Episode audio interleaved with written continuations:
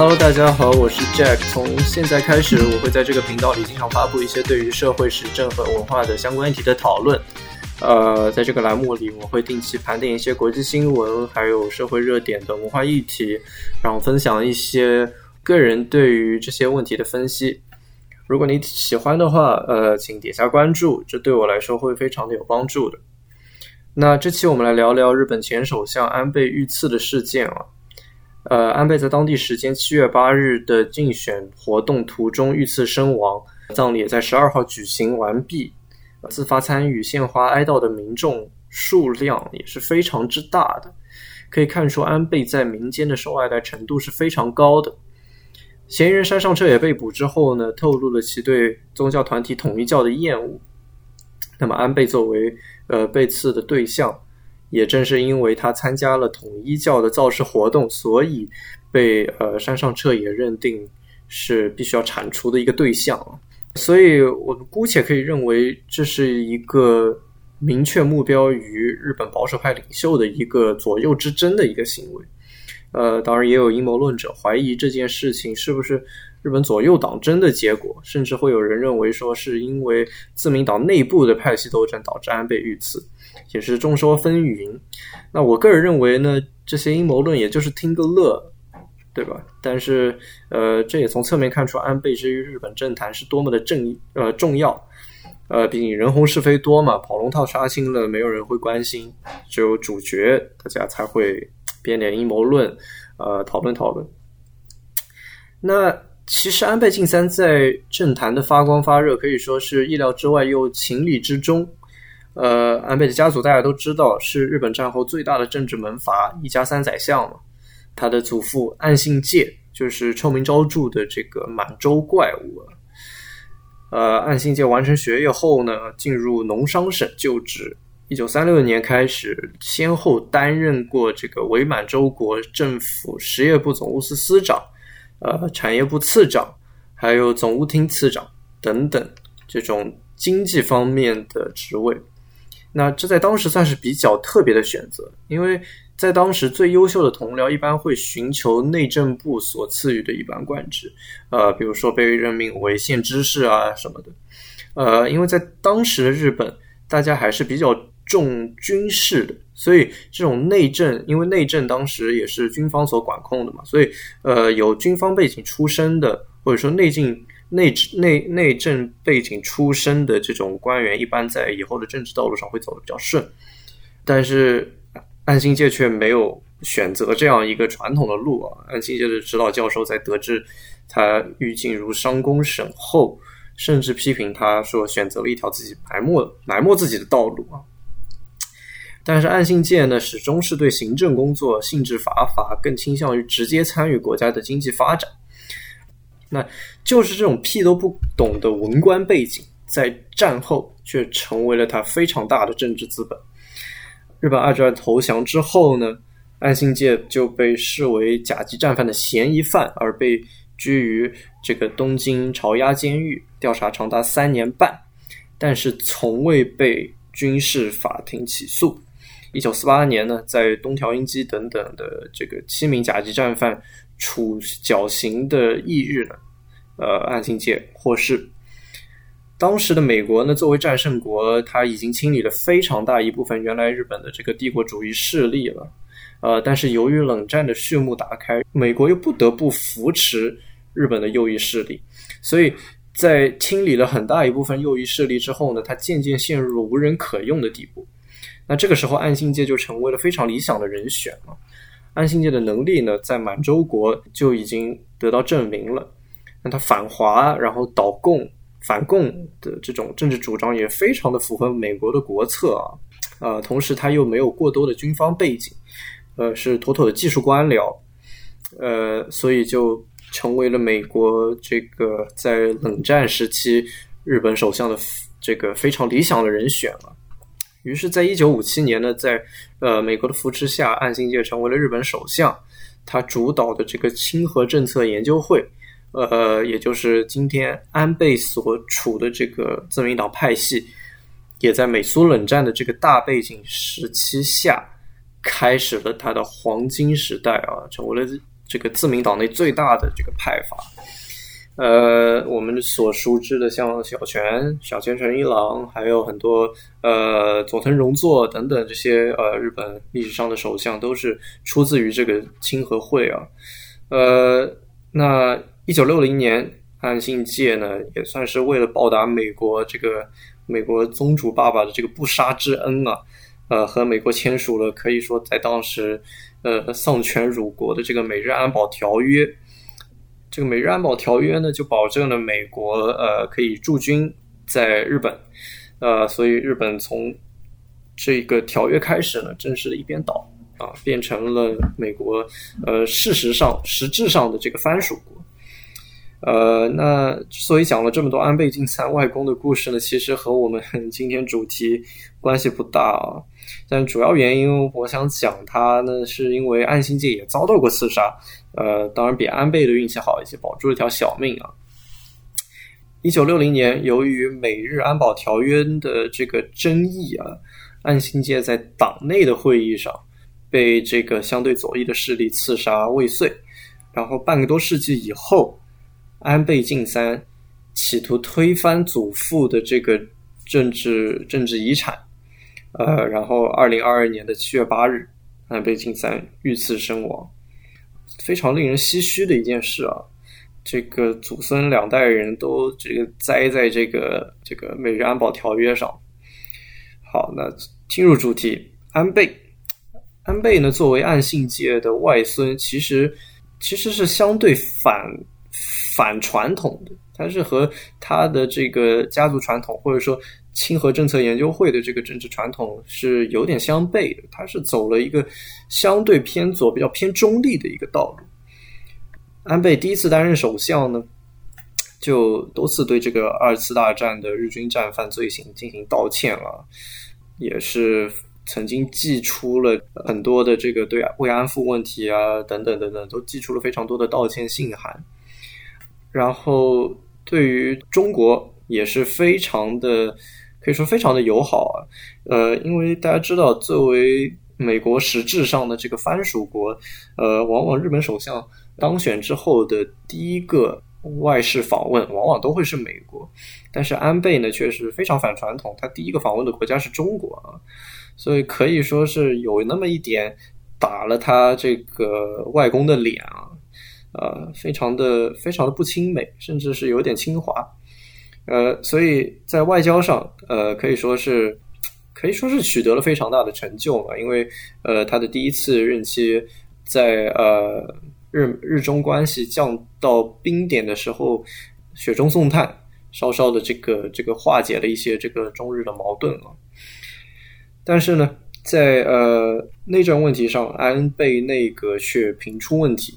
呃，由于处理当时邮政民营化而。呃，离党的这个议员，呃，回归自民党的这个问题的争议呢，呃，安倍内阁的支持度开始走下坡路，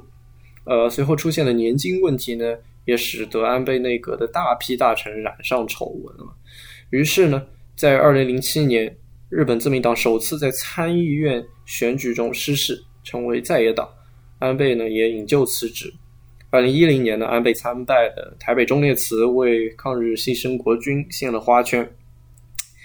所以在安倍他第一次拜相期间啊，我们可以发现他是一个非常具有理想主义，但是缺乏实政经验的愣头青啊。在外交上大做文章，然后宣扬普世价值，跟各国关系都搞好，但是呢，处理内政手段呢又不是很够，呃，所以支持率下滑非常的严重。而且他在于外交问题上的各方面言行啊，啊，还有很多主张啊。刚才也提到了和中国的关系，这个这个有中，然后呃慰安妇道歉等等这些，又有那么一点在打清和会乃至说整个自民党这个右翼头头的脸的意思，所以他在党内的支持度也下滑的很快。呃，那么他的这个第一次拜相的经历，哎，就告一段落。但是呢，奈何人家的背景实在是雄厚啊！这个一家三宰相啊，这个背景政政治资本实在是雄厚，所以在二零一二年呢，他再度当选自民党总裁，出任首相。在第二次当上首相之后呢，这个经历过现实毒打的安倍啊，就变得务实了许多，意识形态呢也稍微回归了自民党本身的这个右翼路线。第二任期呢，安倍的目标一来就非常明确，出台了这个国家安全保障战略，从这个实质上架空了和平宪法第九条，并且开始每年向呃靖国神社供祭品。他呢也有配合美国为首的西方集团构建全球性战略的步伐，将很多的这个第三世界为主的亚非中小国家纳入了外交实践当中，所以是相对回归了偏右的路线，这就迎来了。我想讲的这个日本近年来最大的政治议题修宪啊，这也是他首相期间最最重要的一个一个一个政治议题啊。那其实从二零零五年开始，自民党提出对修宪法的这个修正案，开始到二零一三年正式开始提出修改和平法案第九条，呃，日本的右派一直都在为日本重新取得军权做努力。那这个议题其实，在日本民众当中的争议是非常大的。呃，联合执政的公民党和中左派在党呢，其实依然是持慎重和反对态度。呃，另一方面呢，日本民间也是存在较为强烈的这个反对情绪啊。像在今年五月的《朝日新闻》民调显示，虽然认为是这个修宪有必要的受访者占了百分之五十六，但是同时也有百分之三十七。呃，将近百分之四十的民众是认为没有必要的。根据日本 NHK 电视台六月底的民调呢，面对希望各党派优先讨论的政策的课题的设问，选择经济对策和社会保障的受访者位居前两位，占比分别达到四呃百分之四十三和百分之二十八，而修宪呢仅仅排在第五位，只有百分之五。呃，也就是说，虽然大家都认为这是国家发展的必然，但是并不认为当务之急。那这就反映出一个非常尴尬的现实啊，就是日本保守派政客大张旗鼓鼓噪的修宪议题，其实并没没有得到日本民众的积极认可。提到这个争议，我们就不得不提出日本自民党内第二大主角这个男二号，呃，也就是自民党内。的第二大派阀红池会，那我们都知道，现在日本的这个首相是岸田文雄啊。岸田呢，其实就属于红池会，是这个麻生麻生太郎前首相麻生太郎的亲信啊。那红池会从战后以来呢，一直都是以技术官僚为主，对意识形态方面呢，相比这个清和会安倍所在的清和会意见会温和的很多。他呢是这个日本政坛当中比较比较中立派的存在，麻生太郎呢做过首相，就是这个红池会曾经的老大。呃，从这个中国网民当中啊，我们就从中国网民的口碑当中，我们就可以看出红池会的这个风格相比起清和会是更加温和的啊。毕竟没有那么多人骂麻生，但是很多人骂小泉和安倍嘛。那在很多自由主义的这个右翼议题上，红池会也是一直是保持比较佛系的状态啊。比如说以前这个刚才我们提到的小泉内阁期间闹得沸沸扬扬的呃邮政民营化问题，作为阁员的这个红池会老大麻生，当时就是持反对意见。那现今的修宪问题，其实一直以来从二零零五年开始，红池会。也是相对于庆和会来说是希望慢慢来的。那但是安倍遇刺对于修宪问题的影响是巨大的，因为大家都知道安倍作为生前呃受人爱戴的首相啊，他生前的一些政绩，还有一些没有完成的政策，在关注度上肯定是会迎来一波上升的。那虽然说安倍遇刺。不会让原本反对修宪的民众倒向支持的一方，但是双方的这个争吵的这个激进程度啊，肯定是会有所上升的。那同时，日本最近的一次参议院选举中，自民党的大胜啊，也包含了不少对安倍的同情票。安倍派在国会中的这个势力啊，可以看出也是依然十分强大的。所以说，执行安倍生前的这个政策路线。对于红池会来说是不得不做的一件事情。那因此，对于岸田来说，或者说对于整个后安倍时代开始的一些政策来说，其实官员们是有一些骑虎难下的。因为安倍遇刺可以说是给保守派敲了一记警钟吧。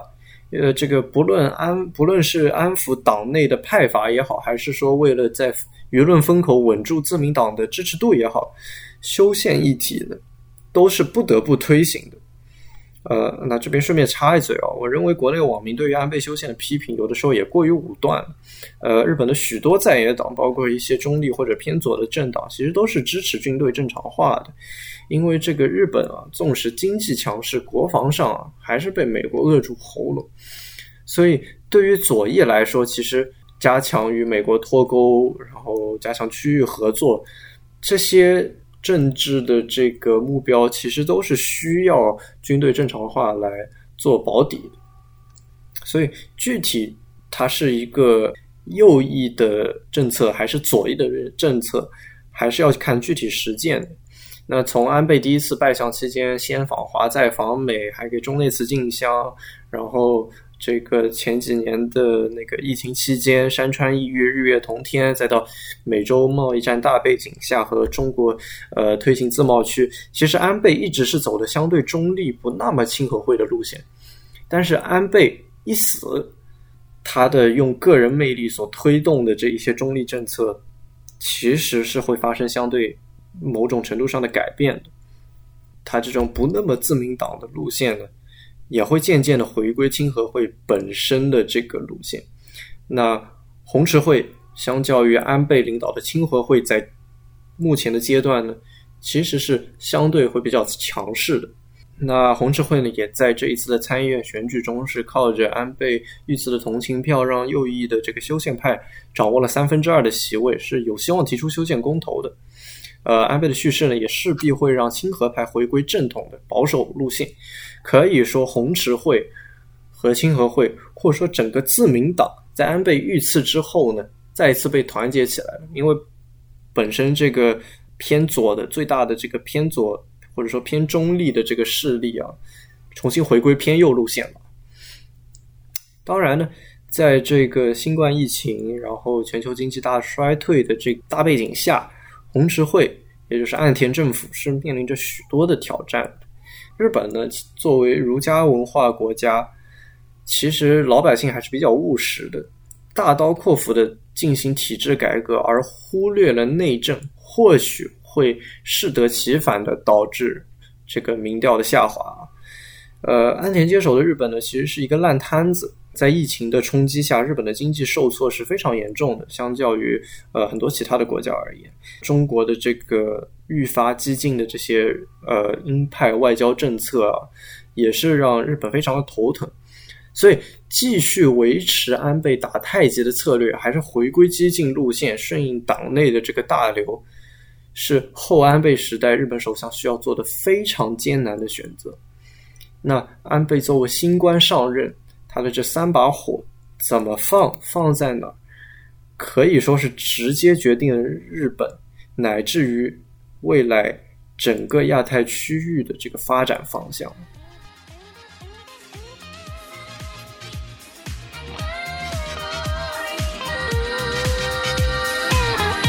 感谢您的收听，本期节目就到这里。如果喜欢的话，请点一下关注，这对我来说会非常有帮助的。那我们下期节目再见。